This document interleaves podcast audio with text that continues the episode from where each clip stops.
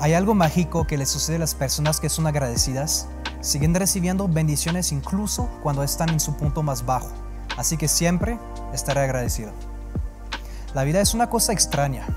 Vivimos día a día sin darnos cuenta realmente de la suerte que tenemos de estar vivos. Pasamos por éxitos y fracasos sin comprender realmente los poderes que nos mueven y nuestra historia.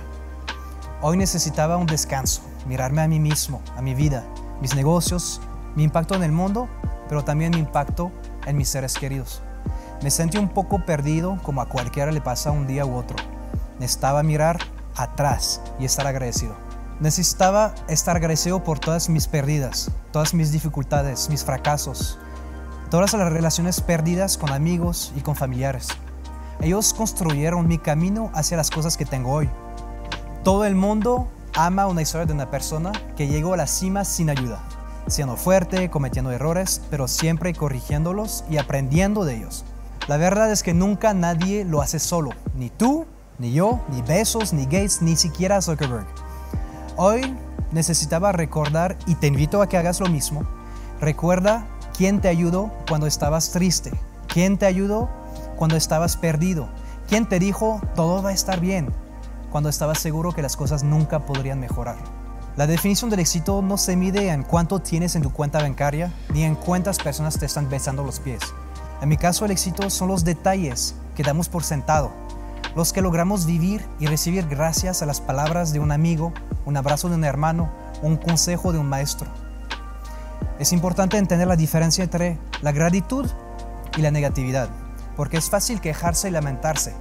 Caer en la negatividad, para mí, se muestra como una sensación de estar desconectado de mí mismo y de mi poder superior. Empiezo a sumergirme en lo que va mal en mi vida o en el mundo y a veces tengo fantasías de muerte inminente o historias de víctima juegan en mi mente. Si lo dejo pasar demasiado tiempo puede convertirse en depresión. No sé cómo llamarlo, pero creo que quizás sepas de lo que estoy hablando. Tengo que centrarme en la gratitud. Me recuerda a todo mi corazón y mi mente y mi alma las bendiciones que me rodean. Mi estrecho enfoque en lo que está mal se emplea para revelar un mundo lleno de amor, de luz y de esperanza. Podemos cambiar nuestro estado de ánimo y nuestras vidas del blanco al negro, pero también al color de lo nuevo. Piensa en cosas sencillas, como tu buena salud. No todo el mundo tiene la fortuna de no requerir vivir en un hospital, y menos en este año 2020 con la pandemia del COVID. Sé agradecido por tus papás. Tal vez vienes de una familia complicada con sus problemas, pero sin ellos no estuvieras aquí.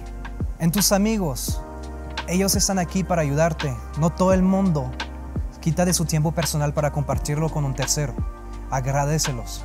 Sé agradecido por tus errores. Sin errores no hay lección y sin lección no aprendemos. Y al no aprender no puedes crecer. Entonces, sé agradecido por tus fracasos y tus errores porque no fueras la persona que eres hoy sin ellos. Sé agradecido por el simple hecho de tener un hogar, ya sea un departamento o una casa. No todo el mundo tiene esa fortuna de vivir bajo un techo.